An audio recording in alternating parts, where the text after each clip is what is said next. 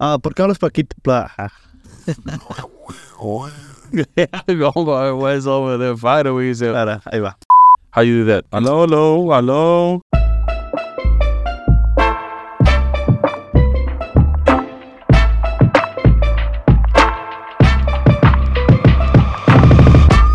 Mi nombre es Omar, bienvenidos al podcast En el Ojo del Huracán. Acompáñanos mientras navegamos las tormentas de la vida y descubrimos la calma en el centro del huracán. En el episodio de hoy tenemos, um, vamos a introducir un nuevo tipo de temas. La razón por la cual vamos a hablar de esos temas van a ser uh, sobre las finanzas. Y sé que se suena un poquito raro. Van a decir, ¿por qué un podcast como el de ustedes van a hablar de finanzas, verdad? Pero creo que es muy importante porque en sí la Biblia nos- no, no tiene pena de hablar de cómo nosotros tenemos que manejar el dinero. Es más bien, más bien hay varios versículos que hablan sobre el dinero, ¿verdad? Entonces, la razón práctica por la cual nosotros queremos hablar sobre eso es por, lo, por el punto de que hay muchas personas que se alejan de Dios. Hay personas que le están sirviendo a Dios, pero dicen que no tienen el, suficien- el suficiente tiempo para ir a, no sé, a una misa en un miércoles o que no tienen tiempo de confesarse en un viernes antes de un evento importante. Por lo mismo de que, oh, no, es que tengo que trabajar, no tengo de otra. Los biles siguen, tengo que hacer pagos, y no tengo forma de dejar de trabajar o hacer tiempo por el simple hecho de que no hay educación financiera allá afuera. Entonces, como nosotros nos interesa mucho en general, ah, lo que es Beto y Omar ah, están, ya están certificados en Dave Ramsey. Ah, yo llevo años conociendo a Dave Ramsey, entonces no soy certificado, pero sí me gusta hablar mucho de lo que es finanzas. Entonces, por eso mismo queremos pues compartirles un poquito de lo que nosotros conocemos. Y creo que la mejor forma es empezar con la misma forma que yo empecé conociendo de las finanzas, que son los, los siete pasos para la libertad financiera, los seven baby steps que nos comparte Dave Ramsey. Y Sí. sí, y sí, como, como dices tú, es, ah, es algo importante, especialmente como servidor. Creo que en realidad si siempre estás preocupando de cómo estoy fin- financieramente, no puedes dar tu todo en la iglesia. Y no solo eso, como, como dices tú, ah, cuando tienes problemas financieros no puedes en realidad ayudar a otros a, a, a subir o a, otra cosa. Pero ya cuando estás bien financieramente, tú puedes hacer tus propias finanzas para ayudar a otros también.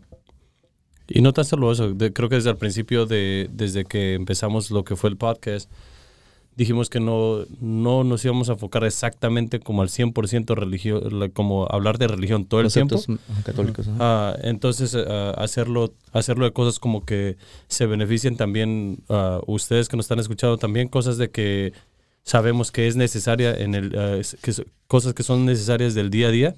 Entonces, por eso creo que las finanzas es, ah, es una gran parte de eso y es algo con, con lo que todos batallamos. Entonces, creo que es un tema muy importante y al, y al mismo tiempo, pues así como lo dijiste tú, al mismo tiempo, pues en este lo que una de las cosas que me gustó de, de lo que es del, del Dave, de Dave Ramsey, pues obviamente pues no, no, es, no son católicos, pero utilizan mucho lo que es la Biblia en el libro y en el proceso de lo que es ah, en Financial Peace, que es la paz financiera.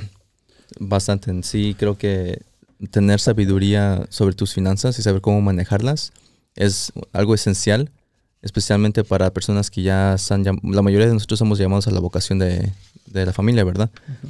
Y muchas familias pues se terminan destruyendo o causan divorcios o... O sea, hay muchos problemas por la razón que la gente no sabe cómo manejar su dinero, ¿no? Y el dinero solamente es una herramienta. Simplemente amplifica la, la persona que ya eres.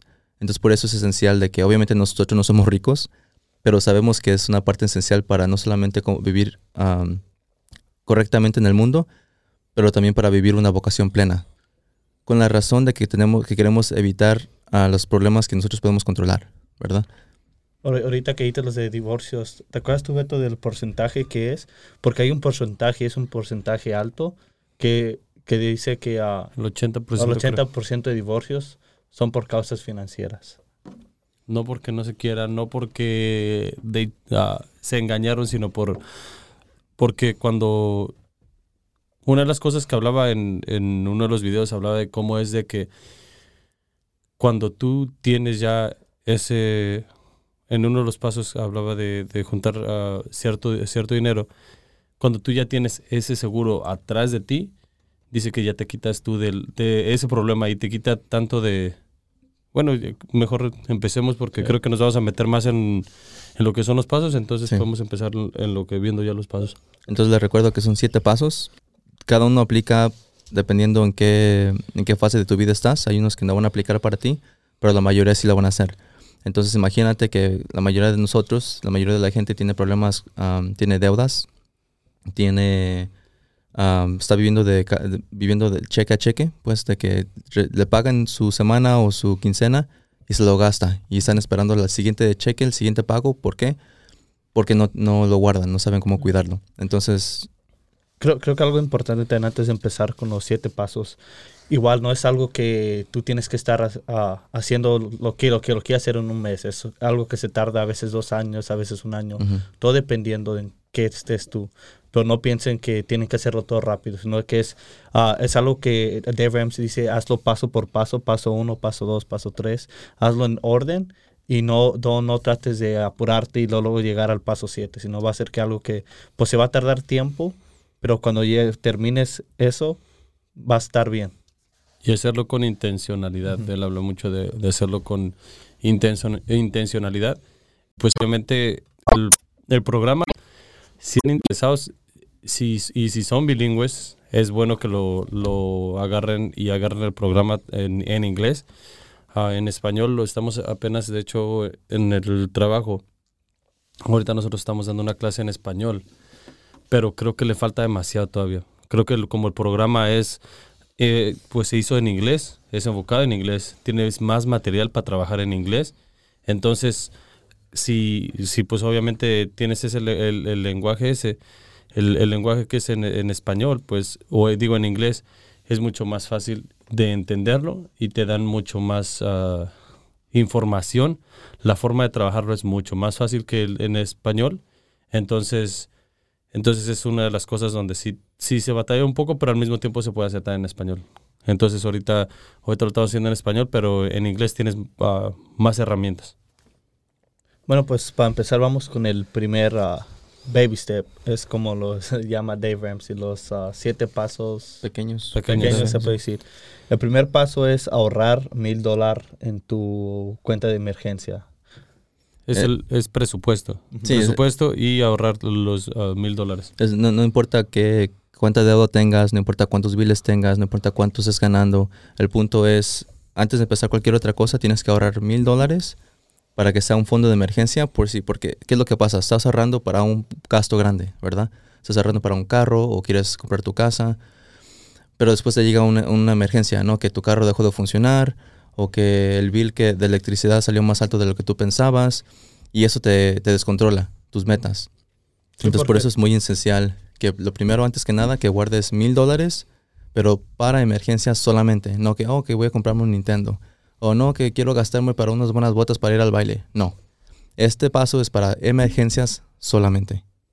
Sí, como tú dices, eh, la razón que es tan grande este paso es porque muchas veces, ah, si estamos al cheque al cheque, si nos llega a pasar de que se descompone el carro, cualquier cosa, y no tenemos ni para dar el carro, ¿qué es lo que vamos a hacer? Vamos a ir a meternos en más deuda porque vamos a ir a pedir prestados, porque no tenemos esa- ese fund de emergencia.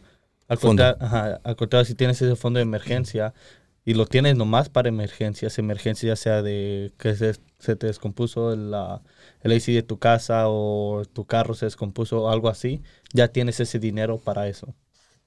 Sí, y al mismo tiempo, pues, así como lo, lo dijeron ustedes, esos mil, esos mil dólares, pues, es, te sirven como, ah, como lo que lo que dice, es una emergencia nada más, solamente, y no es para que, oh, este fin de semana ah, vamos a festejar esto y de ahí lo voy a agarrar. Es solamente para emergencias y al momento de que lo utilices, obviamente lo tienes que poner para atrás, igual de esa manera. Si utilizas 500 porque, digamos, el, se descompuso el carro, los 500 los tienes que volver a, lo- volver a poner para volver a, poner para que todavía se quede los mil dólares de tu ah, depósito de depósito de emergencia fondo. fondo de emergencia. Entonces entonces pues, ah, de, de esa manera ah, porque también en este en este paso es donde donde haces lo que lo que es tu presupuesto. Entonces ahí en el presupuesto te pones exactamente, habla de hacer el, el presupuesto basado en cero, que, ah, que significa que tienes que saber para dónde va cada dólar de lo que estás ganando. Ponerle nombre a cada dólar. Exactamente. Entonces no significa que te vas a gastar todo el dinero, significa que estás sabiendo para dónde va.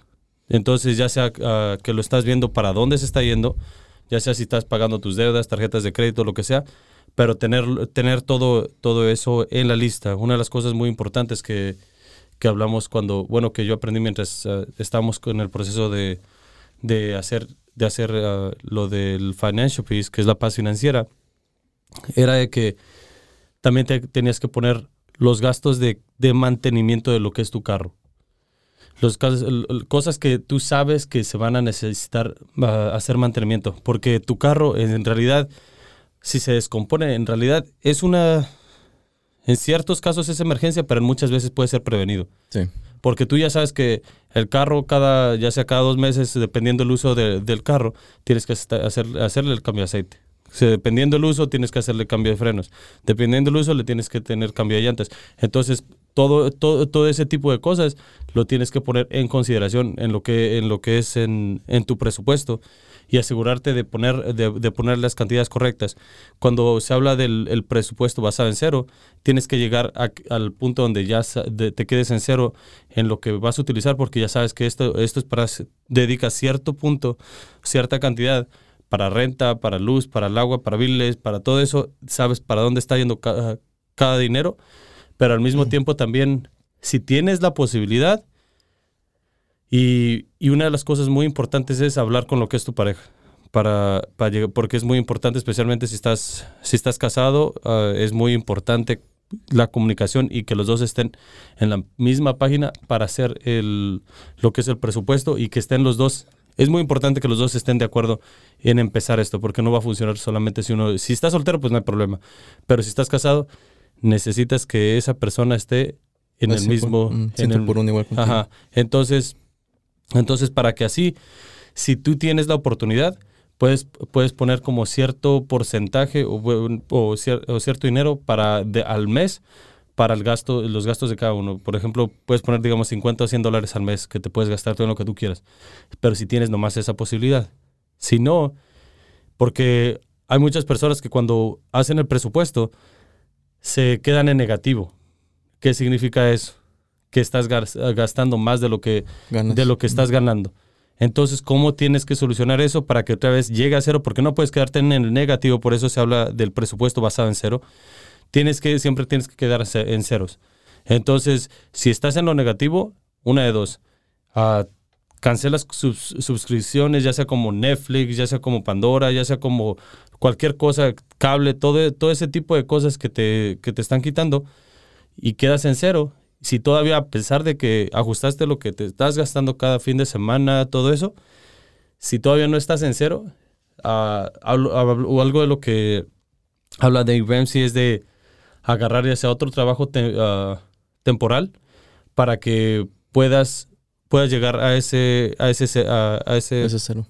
presupuesto cero. Entonces, entonces sí es, es un poco difícil si estás en los negativos, pero es, tienes, que tienes que tomar lo, habla de, lo rápido que necesitas hacerlo para que más pronto puedas ah, ganar dinero. Entonces, si agarras, obviamente, si te esperas en, hacer ese presupuesto cero y no lo puedes hacer porque te estás gastando más, no, te vas a tardar demasiado en hacerlo. Entonces, lo, lo ideal es hacerlo lo más pronto posible.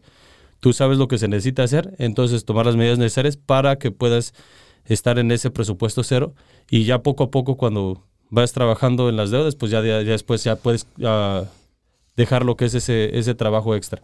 Y, y, en sí hay varias cosas las que puede ser una de las cosas grandes ah, cuando estás haciendo tu presupuesto.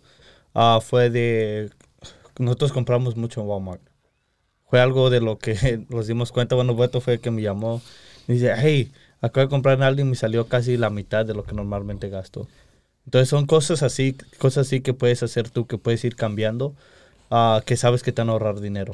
Y tu presupuesto cuando empieces no va a ser, a lo mejor el, los, habla mucho de FMC que los primeros dos meses van a ser mal, va a estar mal, pues.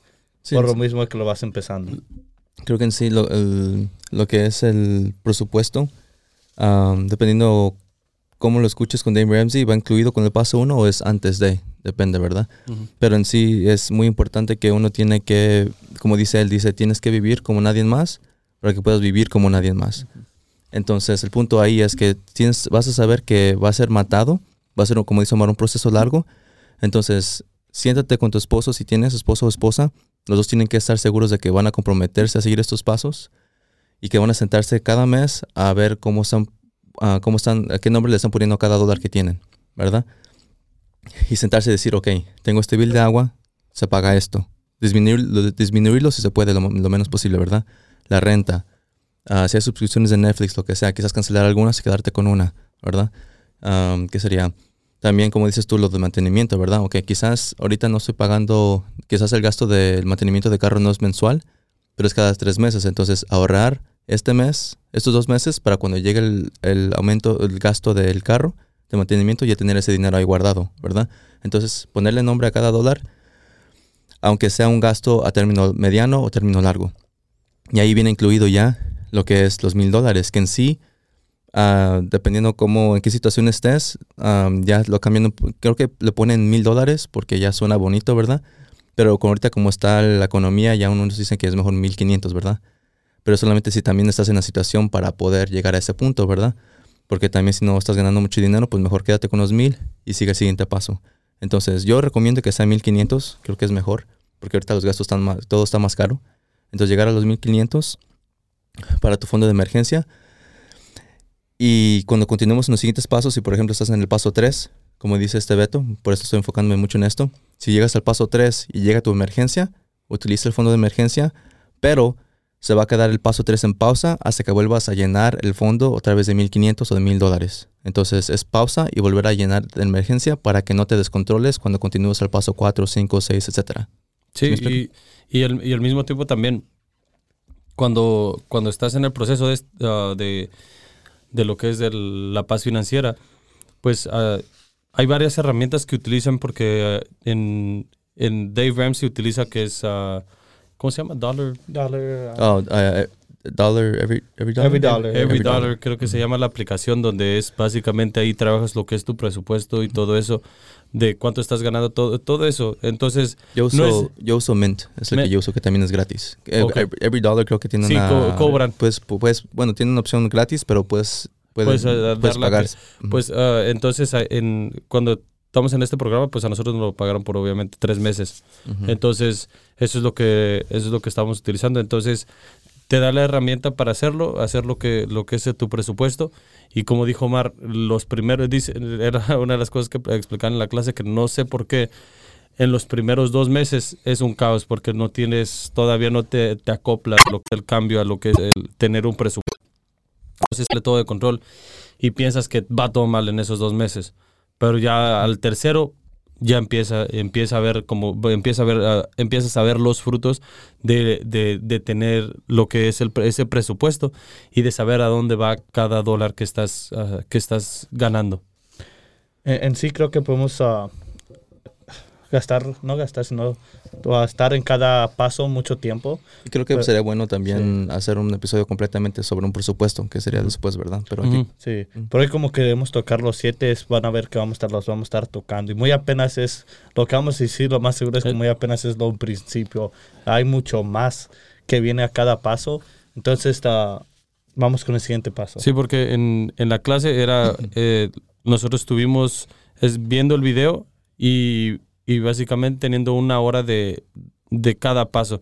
Entonces hubieron personas que nos enseñaron de cada paso por una hora en cada paso. Entonces, entonces nosotros nada más les vamos a dar una breve información. Lo que queremos es de que si es algo que te interesa, algo que te va a ayudar, que pues obviamente tú en tu propio tiempo pues. Cua- es- es- lo estudies y pues obviamente no, no es difícil, no necesitas de otra persona que te lo esté enseñando porque Dave Ramsey, especialmente si, es, eh, si hablas inglés, te lo explica exactamente en los videos, entonces no necesitas de, de otra persona. Tiene mucho contenido, la verdad.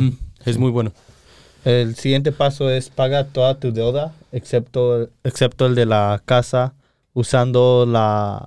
El, ef- la- el efecto, de, la, de la bola de nieve. Bueno, tiene, tiene, dos, tiene dos filosofías en eso. Tiene el, la- el efecto de la bola de nieve o el de la avalancha. Ah, que ahí significa, son, son dos cosas. Una es, son, es pagar todas tus deudas, porque todos tenemos, bueno, la mayoría de nosotros tenemos deudas. La mayoría de, la- de las personas en Estados Unidos ah, están en negativo en lo que es su, su riqueza, su wealth.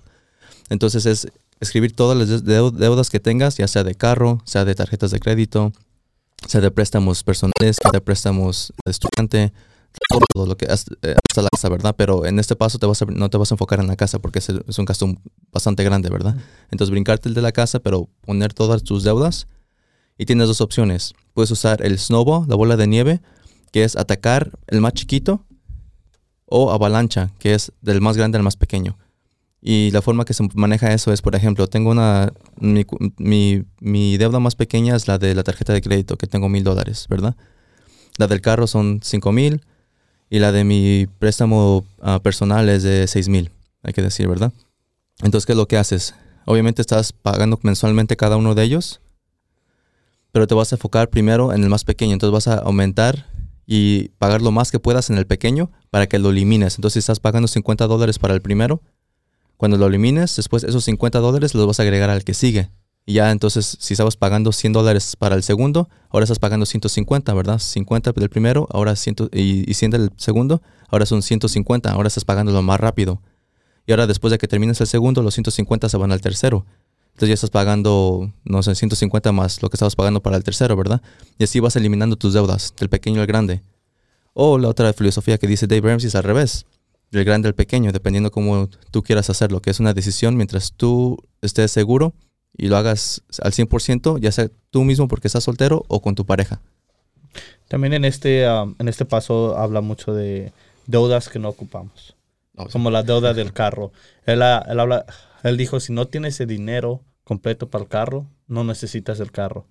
Pero ah, está diciendo que una, una de las deudas más grandes que es una de las- que todos usamos es el carro.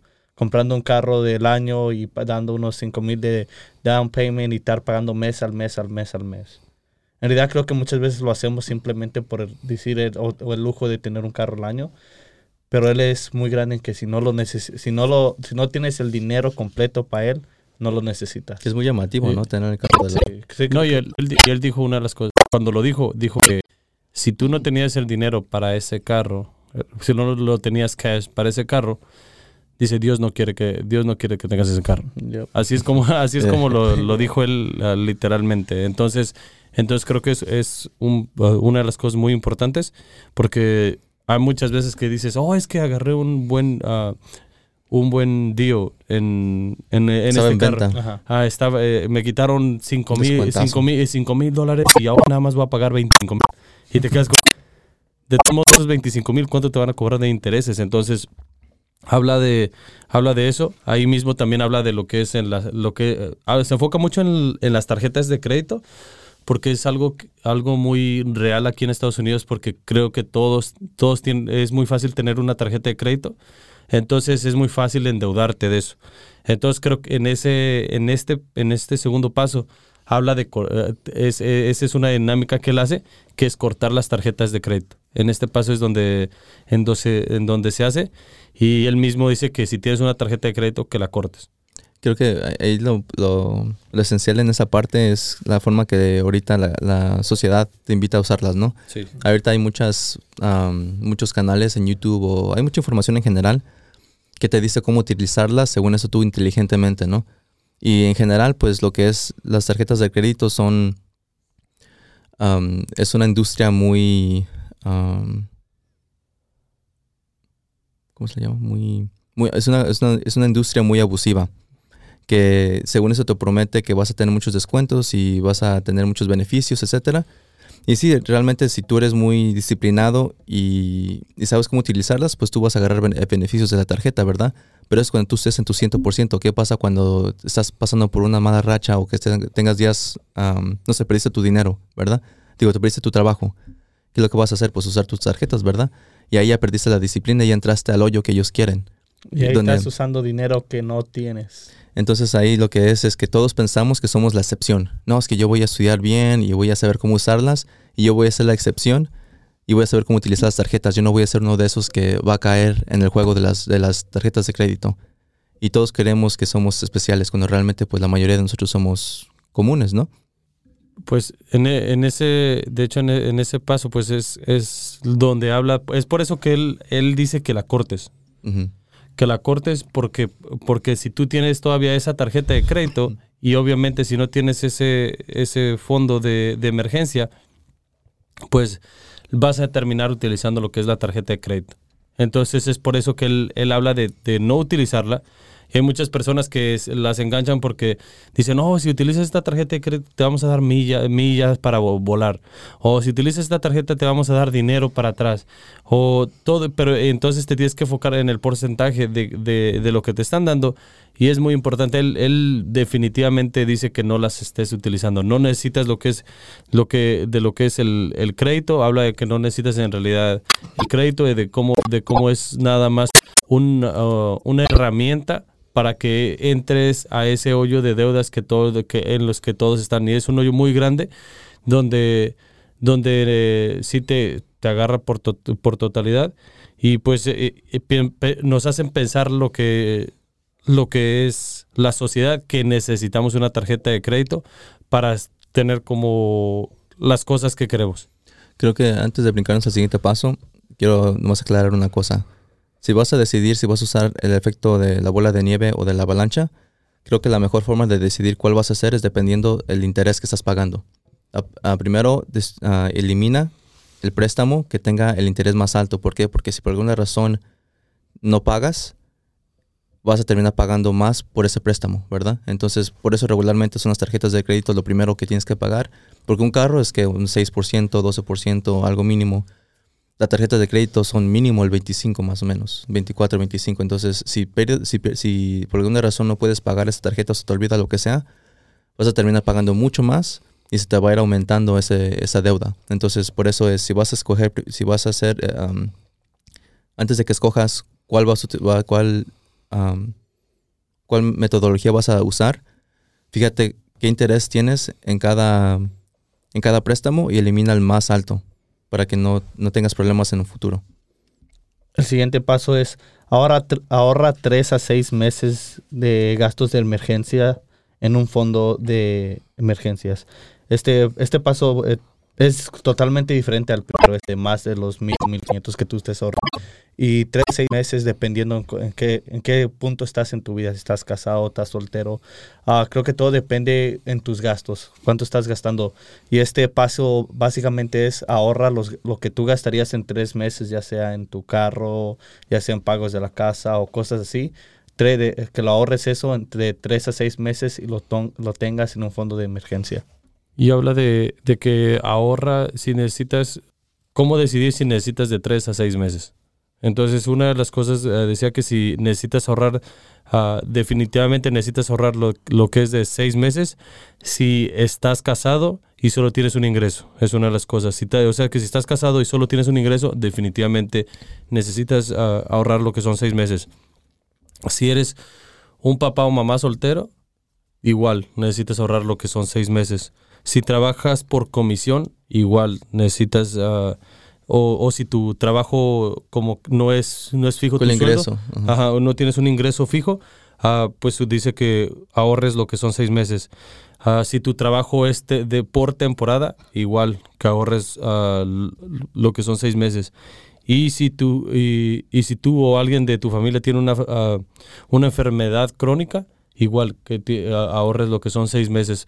¿Por qué, lo, por qué son seis meses? Porque tú tienes ah, ciertas cosas que, especialmente si estás, estamos hablando de solo un ingreso, que te va a afectar más. Por ejemplo, si tú dejes de, de- llega una emergencia y tú dejas de trabajar, entonces es por eso, es por eso que te dice el seis meses cuando tienes al- ciertas cosas, porque es necesario para cubrir todo lo, o sea, todo lo que son tu, uh, tus gastos. Y quiero que se imaginen, este, este paso es muy, muy pesado. Imagínate, tienes que ahorrar seis meses de los gastos que vas a tener. Entonces, si tú gastas unos 5 mil dólares, seis meses, 30 mil dólares. Sí. Entonces, no es nada, no es nada fácil. Pero imagínate el resultado que vas a tener cuando tengas eso, ese dinero ahí guardado. Imagínate, son 30 mil dólares, porque ese es el ejemplo que estamos usando, ¿verdad? Que creo que es un, po- muy poquito. Pero son 30 mil dólares apartados para emergencias. Ahora, imagínate qué paz va a traer eso a tu vida. Decir, tengo seis meses ahí apartados, por si alguna razón pierdo mi dinero, o digo, pier- pierdo mi trabajo, o no puedo trabajar porque me lastimé. Ahí tengo ese dinero y tengo seis meses para encontrar una, una respuesta a, a mi situación. Y, y creo que nos ayuda mucho también a nosotros los hispanos, nosotros los hispanos que tenemos familia en México, como si muchas veces se llega a Sí. enfermar alguien en México y muchas veces no podemos ir por lo mismo de que si me voy no, no voy a tener cómo pagar estos gastos o esto o esto otro. Entonces cuando tienes esos seis meses ya ahorrados, ya tienes esa paz en ti y no te preocupas del, hey, pero ¿qué voy a hacer si me voy acá? O igual si eres un servidor aquí en la iglesia, estás sirviendo a la iglesia, toca un retiro, toca un, e- un- o te dan la oportunidad de ir a otro lugar a vivir un retiro. Muchas veces decimos lo mismo que no porque no sabemos cómo vamos a pagar nuestras deudas. Ahora imagínate, tienes esos seis meses, no te tienes que preocupar por eso. Y igual de la misma manera que se está hablando en el primer, en el primer paso, es de que si utilizas ese dinero, lo tienes que volver a, a poner para, para lo que es a tu fondo. Por No el fondo. No significa que si utilizaste 5 mil ya se quedó, eh, ya, ya no los necesito poner para atrás, sino que necesitas ponerlos para atrás. Entonces, en, es- en, este, en este paso, se, lo que son los testimonios, porque en, en, en cada paso te tienes que ver cierto video, y en los videos hablaba de cómo las parejas se sentían al tener ese respaldo atrás de ellos. Y es, y es, y en realidad es como ese colchón que no te deja, que no te deja lo que es ah, caer exactamente en el suelo, sino que acolchona cuando, cuando tienes alguna emergencia y habla de cómo es tan importante y te llena de paz al tener y saber que si se te viene, si se te descompone el aire acondicionado, si se te, si se digamos que tienes un choque y no te cubrió la aseguranza, tienes ese dinero para poder agarrarlo. Y sabes que y en vez de y en vez de y hay muchas veces que creo que trae muchos muchos problemas como especialmente si tiene si es como pareja te trae muchos problemas porque al mismo tiempo todo el tiempo eh, si no si no tienes el dinero desde nor- normalmente eres muy nada más estás eres muy reactivo nada más, nada más estás como ah, actuando a la situación cada vez que te pasa. Entonces, entonces como es, es más difícil, es difícil enfocarse como en que la persona esté bien y no enfocarte en lo material cuando pues obviamente sabes que si tienes un accidente o algo así, ah, no tienes el dinero nece- necesario para cubrir esos gastos. Entonces ya, ya dejas de pelear tanto por eso cuando lo tienes. Entonces ya tienes esa paz como que todavía es, todavía es una, una inconveniencia, pero al mismo tiempo no es una tanto- tanta de emergencia y no te pega igual. Ese impacto es mucho menos cuando tú sabes que tienes lo que es ese respaldo de lo que, de lo que es ese fondo, fondo de emergencia para, para actuar en este, en, este paso. Y entonces es, es muy importante y te ayuda, te ayuda demasiado. Es, y creo que es un, un lugar donde todos nece- necesitamos estar porque también el, ah, en, en, ese, en ese paso hablaba de cómo era de que el 80% de los americanos vive de cheque a cheque y utilizan las, lo que son las deudas para lo que es una emergencia. El 80% de lo que, de lo que son los, ah, los, los americanos. Entonces sí, sí nos quedamos como que es un porcentaje demasiado grande. También una de las cosas que tenemos que que acordarnos en este paso y lo habla también, lo toca mucho Dave Ramsey, es de que muchas personas como que dicen, no, pero si, especialmente si tienes esa cantidad, hablamos de 25 mil, 30, 20 mil dólares, dependiendo lo que sea tu fondo de, de emergencia, que dicen, no, pero es que puedo estar utilizando este dinero en, en, inve- en invertir y que no sé qué. Esto no es una inversión. Lo que, lo que es este paso no es una inversión, es más como una aseguranza. Ese, y, es y es de lo que de lo que habla este Dave Ramsey. Entonces es solo una aseguranza, entonces no trates de sacar ese dinero e invertirlo y hacer esto porque te vas a quedar sin ese fondo de emergencia. Este es una aseguranza nada más, es lo que es. Es una aseguranza por si algo te pasa, te tienes que dejar de trabajar, por si cualquier cosa que te, que te venga a la mente, o sea, eh, que, te, que tenga que ser una, un- una emergencia, pues tengas ese colchón todavía ahí y no te quedes sin ese colchón. Entonces, acordarnos de eso, no tocar ese dinero uh, porque quieras, oh, yo sé que si lo, in- uh, lo, lo voy a poner en lo que es en, stocks o lo que quieras, lo puedo invertir y puedo agarrar más dinero. No, este dinero es específicamente, sigue estos pasos. Una de las cosas que, que Dave, Dave Ramsey dice es de que muchas personas dicen, no, pero es que no funciona. Y les pregunta, ¿seguiste los pasos? Paso exactamente como, como, como son. Y hablan de que no, no, lo sé. Eh, tienes que seguir paso a paso, no es como que me esquipé uno y ya me brinqué a otro y ahora estoy en otro, entonces tienes que seguir paso a paso al pie de la letra como te lo están diciendo. Ahora el paso cuatro. Ahora sí, ya que tengas ese colchón, ya que tengas esa paz, ahora sí ya puedes empezar a invertir. Y yo sé que muchos, nos, como dice Beto, nos queremos brincar al paso y empezar a lo que es invertir desde el principio. Pero el punto aquí es que tienes que asegurarte que tengas la paz y estés en una fundación estable antes de empezar a invertir. Porque al momento que tú te brinques un paso, te vas a descontrolar completamente y vas a perder todo. Y aquí es donde la gente pierde sus casas, pierden todo lo que han construido por la razón que quieren brincarse los pasos. Entonces, ahora que ya tengas tu, fondo de emergencia de 1000 o 1500, ¿verdad? Que eso, es utilizado para emergencia solamente. Ahora que después de que hayas pagado todas tus deudas, o sea, no tienes nada de deudas, y después de que tengas de 3 a 6 meses de gastos, guardados, ahora ya puedes empezar a invertir y, te recomienda que sea el 15%. Ahora, les voy a hacer una pregunta a ustedes. Si les diera la opción, y creo que ya, tienen la ya saben la respuesta, ¿verdad? Pero de todos modos. si te pudiera dar un millón de dólares ahorita, o te diera una, una, una penny, un centavo, que se multiplica cada, por cada día, ¿cuál escogerían? Centavo. El centavo. Yep. Sí. Y eso es importante, eso es, eso es algo que, que, creo que podemos hablar en otro episodio en detalle. Pero aquí lo, aquí lo que está, muchos van a quedar como que no, pues yo quiero los un millón de dólares, ¿no? Porque van a escoger que una, una, un centavo. Y aquí lo que se llama es el interés compuesto.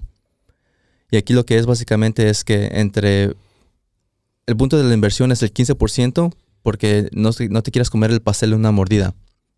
Es invertir el 15% porque vas a lentamente invertir lo que puedes para no, este, no perder el balance en tus gastos, en, en tu vida diaria, diaria que estás gastando y, sales a comer etcétera. Solamente el 15% es lo que necesitas para construir algo estable para tu familia a término largo, ¿verdad? De crear una, un legado que sea estable y que pueda durar generaciones. Entonces aquí tienes muchas opciones. Puedes invertir en lo que son las acciones de la bolsa de valores y ahí pues es un episodio completamente detallado también. Muchas personas tienen el 401k, ¿verdad? En sus trabajos, que especialmente si tu compañía te, lo, que lo que hace es que ellos también te dan el dinero, te lo, te lo copian, ah, no sé cómo se dicen. Lo igualan. lo igualan. Entonces, si tú, por ejemplo, tú pones unos 200 dólares al mes, ellos te ponen otros 200 dólares. Entonces, lo que es importante de eso es que no hay otro tipo de inversión que te dan el 100% garantizado. Y en el trabajo hay, hay, compañías que sí lo hacen. Claro que es limitado, que te dicen no, que solamente el 5% por el año, lo que sea. Pero el punto es que ese dinero es garantizado. Entonces puedes mínimo poner lo que, lo que te están garantizando. Si te dicen no, que en el trabajo te van a dar máximo el 5% de tu, de tu ganancia anual, tú metes ese 5%. ¿Por qué? Porque ellos te van a dar otro 5%. Y eso es una ganancia completamente ah, gratis para ti. Sí, y es, y es dinero gratis. Entonces, el, cuando estamos hablando del 15% es de lo de que es tu ingreso para, para, para lo que es tu ah, retiro. Y también en este, en este paso habla mucho de cómo es de que uh, poco a poco te puedes convertir en, uh, en millonario.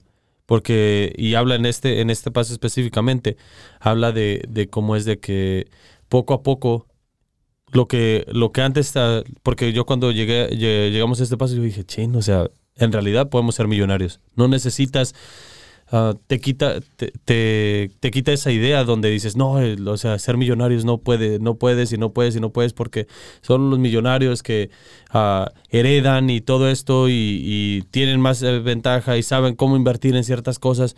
Entonces ahí en este paso habla de cómo es el que el 89% de millonarios uh, no, son, no, son no son millonarios porque lo heredaron. En realidad, en realidad el 79% de millonarios no, no heredaron nada. No son millonarios de cuna. Son, son, ajá, no son, uh, no son millonarios. Entonces, entonces, esa es una cantidad muy grande es el 79%. Entonces te pones a pensar que solo el- lo que lo que es el lo que es el 20 si el 29 de este son los que a lo mejor sí here- heredaron cierta cierto dinero de de, al- de de lo que son sus papás o lo que sea, pero el 79% lo hicieron desde básicamente desde cero, 79, entonces el 21. el 21. Y, y creo que muchas veces los quedamos con la mentalidad de que es muy difícil y que no sé cómo lo voy a hacer.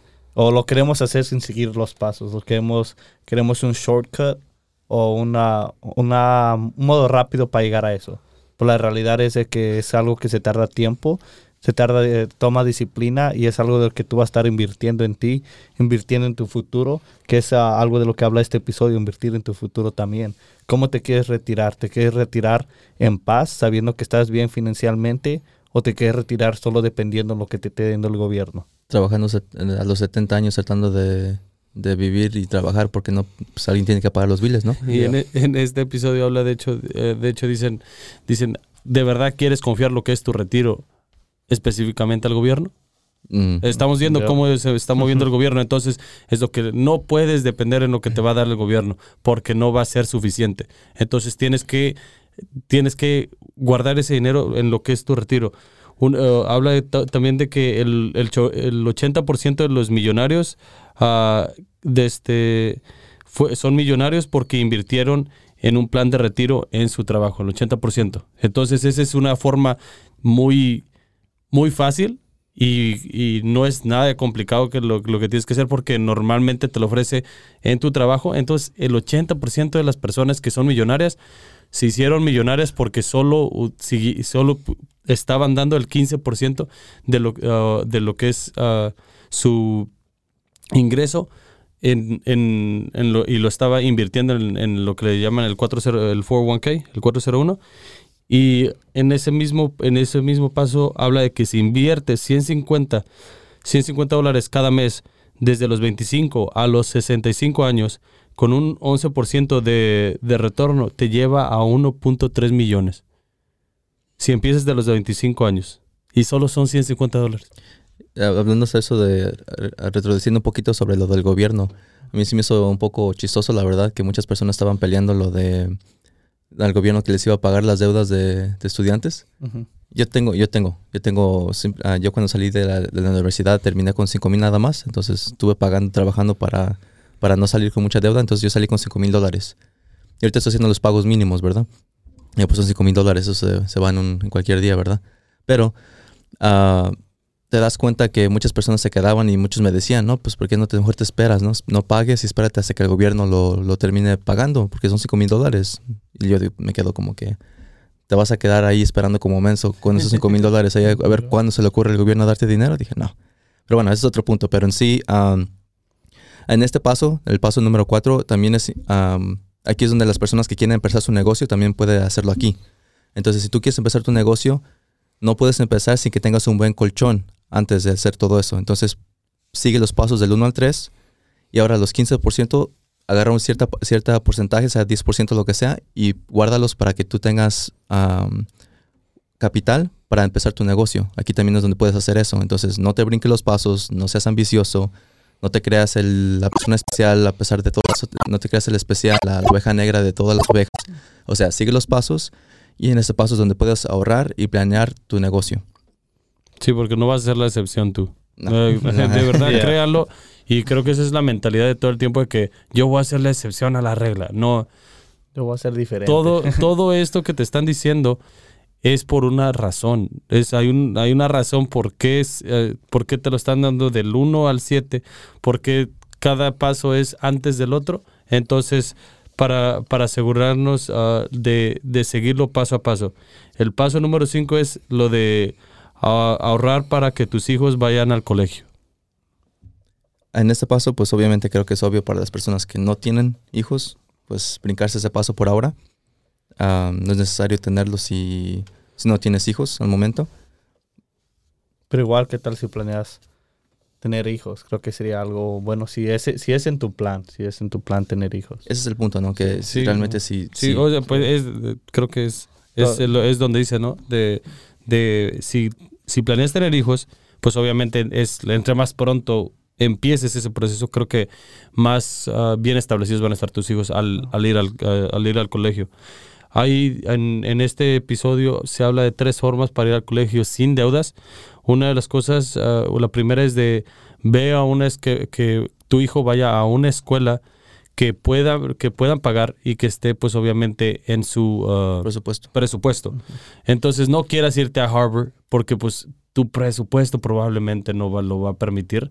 Entonces, esa es una de, las, uh, una de las cosas que normalmente se batalla mucho porque tú quieres ir a cierta escuela, que porque esta escuela esto, pero en realidad tienes que ponerte en perspectiva y tienes uh -huh. que hablar bien, pues obviamente ya si, si con, con, tus hijos para, para dejarles saber, ¿sabes qué? Quiero que vas al colegio, pero no quiero que te, uh, estés endeudado por tanto tiempo podemos ir a esta uh, community college, todo esto, uh, todo, todo, esto, estas son tus opciones donde sí puedes ir. La segunda es que apliques para lo que son uh, las becas, los grants, -huh. no sé cómo se diga en español, los grants. Sí, las becas. entonces, entonces como to todo ese tipo de cosas que te pueden ayudar y que si eres disciplinado y de verdad lo quieres, es dinero gratis que te están dando para ir al colegio. Entonces, esas, uh, son, esa es la segunda.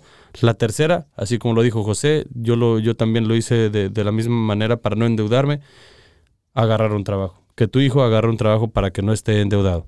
No, te, no se va a morir, no, no le va a pasar nada si está trabajando y estudiando.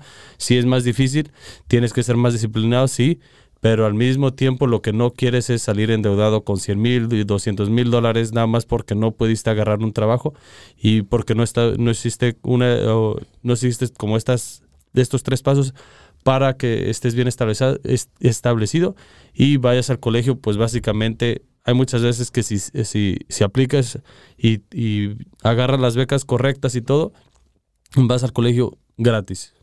Como dices tú, hay, y, hay, y hay más programas también que te ayudan a, a tus hijos o te ayudan a ti a, inver, a invertir ese dinero para pa el colegio. Uh, el que les dio los clases está hablando de que él a su niño, creo, que era, lo, estaba, lo tenía en un programa donde uh, le ayudaban a él a aplicar para, difer diferentes becas y lo ayudaban a él a encontrar lo que era de él, pues. Uh, también hablan de, de Ramsey, habla de um, un programa, no me acuerdo cómo se llama, él lo, él lo menciona en sus videos, uh, de que tú le estás invirtiendo a, a, esa cuenta, cierto, creo que eran como 100 dólares, no me acuerdo exactamente la cantidad, pues tú le vas invirtiendo eso y ya para cuando eh, tu niño crezca, si pues si tienes, dependiendo la edad que tenga, pero ya tienes unos, mínimo unos 20 mil ahí ahorrados para él. Entonces, sí, 20 mil dólares, ¿cuánto no te ayudaría a ti, José? ¿Cuánto no te hubiera ayudado a ti? No, sí, en sí es, es son cuentas de, de, inversión que uno puede agarrarle a sus hijos. Y son muy importantes porque hay muchas opciones y me gustaría hablar episodios en el futuro sobre esas cosas porque si tú tienes tu propio negocio, tú también puedes pagarle a tus hijos sin pagar impuestos. Entonces el gobierno te da cierta cantidad, creo que son el límite son cuatro, a 14 mil dólares al año, donde tú puedes literalmente pagarle a tu hijo y no tienes que reportarlo a las taxas porque, bueno, lo reportas, pero no, no te van a cobrar impuestos en, en, ese, en, ese, precio. Entonces hay muchas formas que se puede trabajar eso. Y obviamente estamos hablando ahorita, enfocándonos un poquito sobre las personas que tienen hijos, pero si tú eres una persona de los, de los que nos escuchan que eres un joven, no sé, de 17, 18 años, pues no vas a andar pensando en hijos, ¿verdad? Quizás. Y es el paso donde puedes básicamente brincarte un poquito para que te enfoques en lo que es tu casa, ¿verdad? Que ese es el siguiente paso. El siguiente paso es pagar tu causa, tu casa, perdón. Pa me gustó, cuando nos dieron esta clase hubo una frase que me, gustó, que me gustó mucho, es, tu casa, una de dos, puede ser una bendición o una curse, una... Una maldición. Una maldición. Una maldición. Todo depende cómo la agarres, cuándo la agarres y cómo la hagas para agarrarla. Entonces fue una, una quote que me gustó mucho. Fue tu casa puede ser una bendición o una maldición. Sí, creo que la sociedad te dice que ahorita la, la casa es la inversión más grande que puedas hacer, pero no da es solamente que sepas cómo comprarla. Sí porque muchas personas se, se, adelantan y usan lo que es el FHA, que es el, el préstamo de, de, las personas que van a comprar su primera casa, y, y te cobran el 3% de enganche, pero te quedas con todo el préstamo grande, con pagos gigantes, y ahora tienes que pagar los dos mil dólares al mes, y si no los pagas, pues vas a tener problemas con tu casa, ¿verdad? Uh -huh. Y ahí es donde se vuelve, se vuelve un, un peso. Um, tener la casa no es una inversión porque tienes un pago grande mensualmente y al momento que fallas se te, van a, se, te va, se te va a complicar la vida y quizás hasta tu matrimonio o lo que tengas, ¿verdad? Entonces sí es importante saber cómo comprar una casa y hacerlo adecuadamente para que sí sea un beneficio para ti y para tu familia. Sí, y en ese, en ese, y en ese paso habla de cómo es de que, por ejemplo, si tienes la deuda de, de que son 200 mil dólares de lo que es tu casa y estás pagando lo que es el 5% de interés, al final de cada año estás pagando lo que son 10 mil dólares anuales de lo que, de lo que es nada más de puro interés. Eso es, eso es de puro interés que estás pagando al, al año. Entonces, entonces si lo pones en perspectiva, son 10 mil dólares que te puedes estar ahorrando si pagas tu, tu casa tu casa temprano. Entonces, enfocarte, especialmente, él, él habla de cómo es de que, de que entre más rápido los termines todos estos pasos y, y le des al 100% en lo que es en tu casa, llegas a esa, a esa edad donde pues obviamente ya lo de tu, esos, imagínate esos 10 mil dólares que estás pagando de interés al año, los puedes estar utilizando pues en, en otro, en, en otra área de tu vida, en tu negocio, en, en lo que vamos a hablar en el siguiente paso. Pa- El paso, eh, bueno, el siguiente paso es el 7 y es el último, que dice construye riqueza y da. Ah, que pues obviamente en este, en este paso habla de cómo, de cómo pues ya, ya todo estás trabajando para ti, ya, ya todo lo que estás ganando pues obviamente es, es, es algo que te va llenando más, especialmente ya cuando te des- deshiciste de las deudas, ya cuando tienes ese, ese ah, fondo de emergencia y pues ya, ya tienes, ah, estás ahorrando para tu retiro, estás ahorrando para tus hijos de, que vayan al colegio, ahora, ahora es el tiempo como de ver los frutos de todo lo que estás trabajando. Aquí ya también habla de cómo también ya, ya puedes ajustar lo que es tu, lo que es tu, de este, Budget, tu- presupuesto. Porque pues ya en, en diferente, eso lo vas a hacer en, en varios pasos. Porque obviamente vas a estar en, diferentes etapas.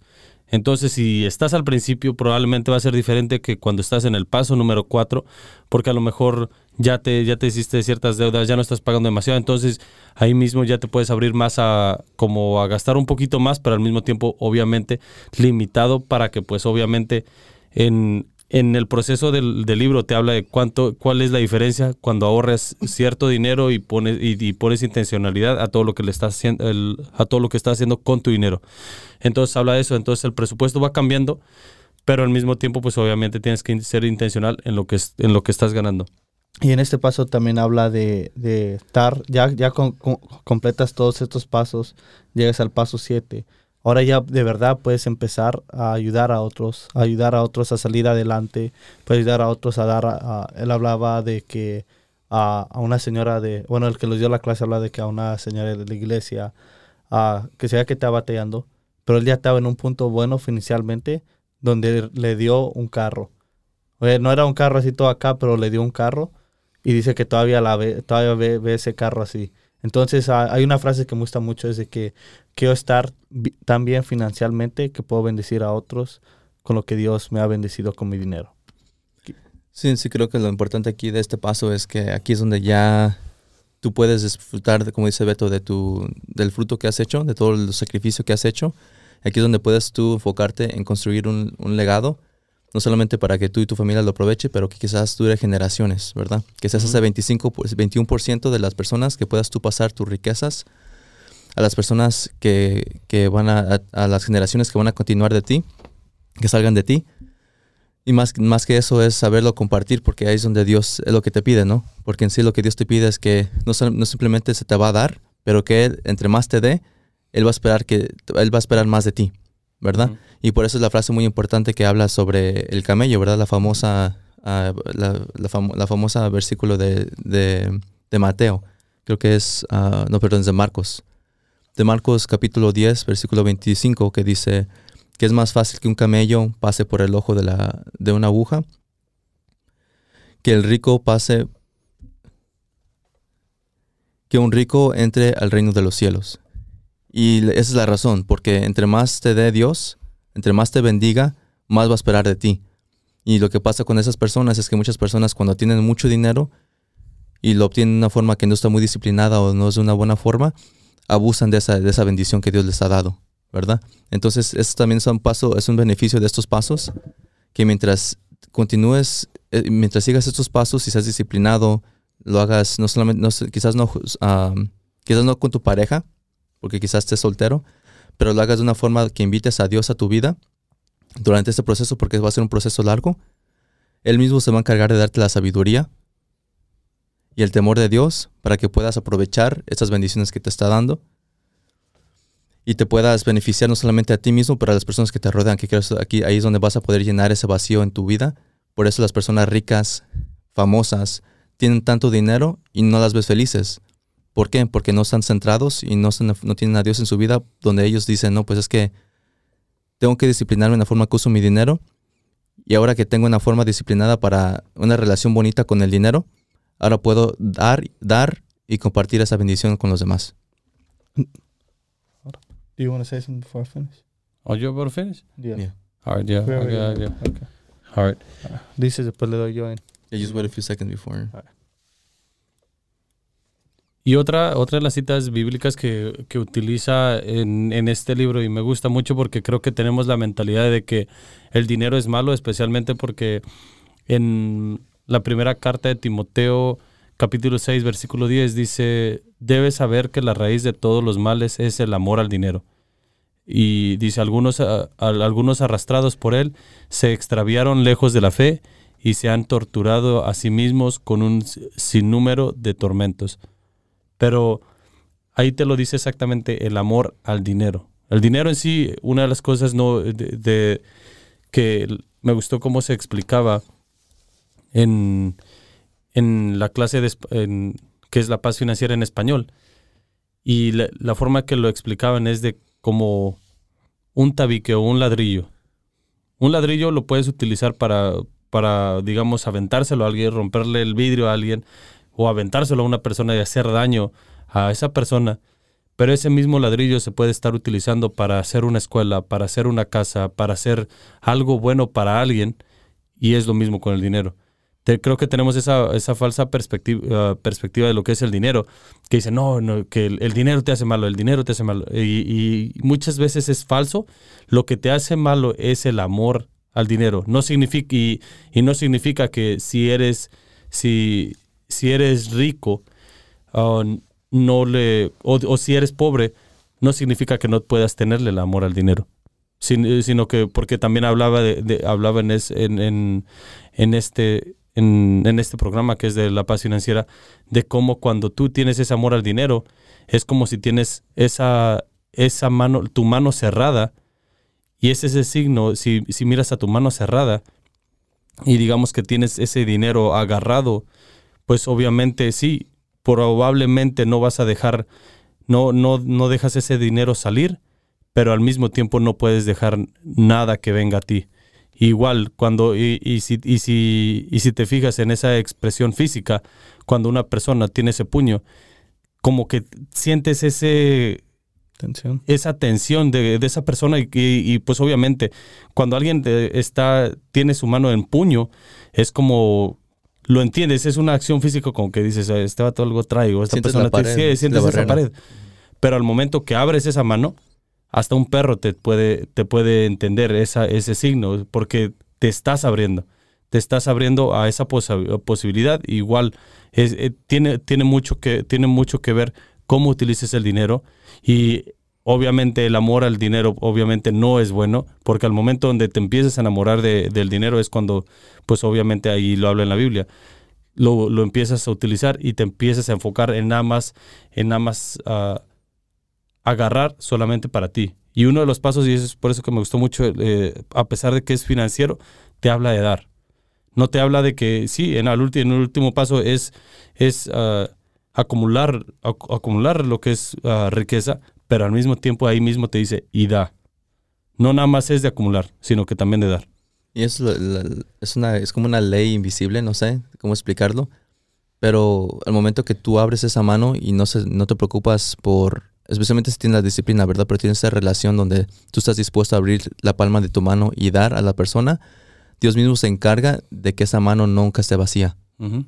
Y es lo más hermoso de esto, de este paso, ¿no? Por eso se nos hace importante tocar lo que es las finanzas para um, también una perspectiva, católica, porque nosotros conocemos ese concepto y sabemos que Dios nos enseña esas cosas en la Biblia. Y también creo que algo importante que tocaron es lo de darnos tiempo, no, siempre tiene que, tener que ver con el dinero. Da tu tiempo, en qué eres bueno. En qué, en si te, eres bueno en la mecánica, sabes que alguien ocupa ayuda con eso, da eso. En qué eres bueno, qué talento te ha dado Dios, usa eso para dar a los demás. Entonces esa es la invitación del día de hoy. Uh, en verdad enfóquense en, dónde están en sus vidas, qué punto están en sus vidas y, enfocarse en, qué están financieramente igual cada paso, igual quiero repetir esto, no se tiene que enfocar en tratar de hacer cada paso lo, más rápido posible, sino de que tomen su tiempo en hacer cada paso y háganlo bien. Hay una frase que me gusta mucho, es acuerda, trata de, no, no, cuando estás construyendo una casa no se trata, no, que, no, no te enfoques en, en cómo va a quedar la casa, sino enfócate en que voy a poner este ladrillo aquí y lo voy a poner de la mejor forma posible. Entonces, tardes en lo que se tengan que tardar para hacer cada paso, pero háganlo en orden, no traten de esquipearse pasos, háganlo en orden, así pueden llegar a un punto donde pueden bendecir a otros como Dios los ha bendecido a ustedes. Entonces, además de vernos en la batalla, nos vemos en la victoria.